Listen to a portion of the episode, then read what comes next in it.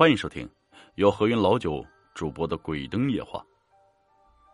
我们的高中啊，是一个封闭式的高中，在省会，因为是省重点，所以有很多呃很多家在非省会的学生来这里读书。学校呢是一个星期回一次家。高三的时候啊，周六下午回家，周日下午回学校。因为时间比较短，很多家离得比较远的同学就不回家了。周末就在学校里面睡觉。我的家呢是在省会，离得比较近，所以周末会回家。顺便说一句啊，我和我妹是双胞胎，中考的时候考在同一所高中，也幸运的分在了同一个班、同一个寝室。寝室是八人住的，我和她都是下铺，床头是挨在一起的。我在靠近窗户这边，我妹呀是靠近门那边。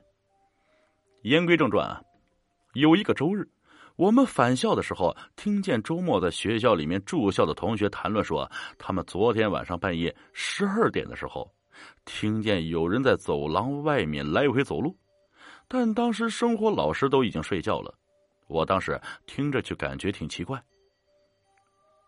结果周日那天晚上，我半夜大概是三四点的时候，不知道为什么就醒了。也不知道自己是怎么醒的，我就想着快点睡吧，免得听见了脚步声。突然，我就听见在走廊有人在跳，声音特别大，我感觉我的心脏都震了一下，然后就听见一直在跳，一分钟感觉跳好几百下。我当时特别害怕，头皮对墙，把妹子蒙在了头上，堵着耳朵，然后啊。听见了自己心跳的特别快，最可怕的是感觉有一团气体压了下来，就是有一种压迫感，然后弹走了，压了三次啊，弹走了三次，然后我就一直堵着耳朵没有睡觉，也不敢睡觉，然后隐约听见了吹哨声，就是学校啊叫学生起床的声音。我把被子掀开，衣服都被汗水弄湿了。但是啊，给同学说，没有人相信。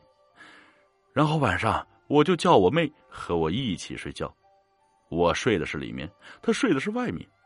晚上也大概是那个时间又醒了，她也醒了，但是我们都没有说话。突然，我们两个都听见了脚步声，还走到了我们的床边。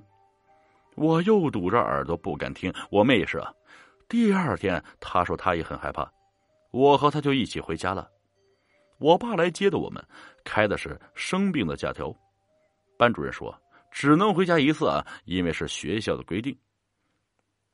然后第二天又回学校了，我妹不愿意和我一起睡，她说和我一起睡害怕，然后自己一人睡了。我这次带着手表。又是四点多一点又醒了，毫无悬念的又听见了。我戴着耳塞，但是不管什么用，请了护身符也是不管什么用啊。这样的声音持续了一个多月，那段时间我特别害怕天黑，特别害怕睡觉，因为每次到夜深人静的时候，大家都睡着了，就我会醒着，说不定。旁边有一个鬼魂还在看着我，这样我每天晚上都会在那个时间段醒，但是不知不觉又会睡着。给老师说这个情况吧，老师只是说我高考压力太大了，叫我不要到处乱讲，弄得是人心惶惶的。其实啊，我成绩挺不错的，我觉得高考对我没什么压力。虽然高考发挥失常了，但也。高出一本线一百多分，上了一个挺不错的大学，现在大四了。我问过一个人，挺厉害的，现在呢是我师傅，他帮我算了一下，问我们那边有没有烧死过的人。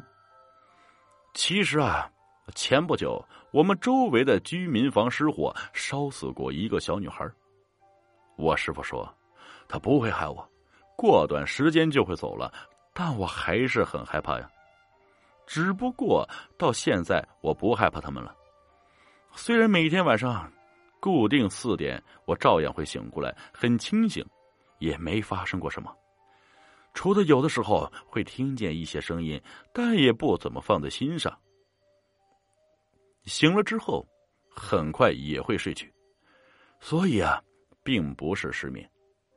在大学期间，我也遇见了一些灵异事件，比如早上去调研，当时在公交车上，几个老太太在说方言，听都听不懂，因为时间比较早啊，车上也很少，但是我就听见一个小女孩说：“他们说的什么话呀？”但当时车上没有什么小女孩，也没人答应她。坐在我旁边的同学也没有听见。还有一次，和同学在教学楼去上厕所，那个厕所进门的时候修的特别大，我就给我同学说了一句：“这个厕所好大呀。”然后我和同学都听见有一个女生说了一句：“真的好大呀。”但当时厕所没有人。我奶奶认识一个爷爷，很厉害，但是不帮人算命。他是八零年突然就能看见了。据他说，他当时吓得三天不敢下床，因为一闭上眼睛就能够看见，可以看见人的什么五行、身体状况，还有前世等等，还和我去世的爷爷交流。不过现在年纪大了，身体挺好的，就是耳朵有点背，很多事情听不清楚。给他说了我遇见的事情，他说我身上有他们想要的东西，不过他们害不了我。本来呢，他不愿意告诉我是什么东西，后来在我的追问下，说是道行。我很惊讶，不过也很兴奋，听起来有点玄幻。可是我除了从小遇见一些灵异事件外，也没发生过什么玄幻的事情。可能啊，我现在的了解的不多。也许之后能够认识更多吧。本集故事播讲完了，感谢各位听众的收听，我们下集再见。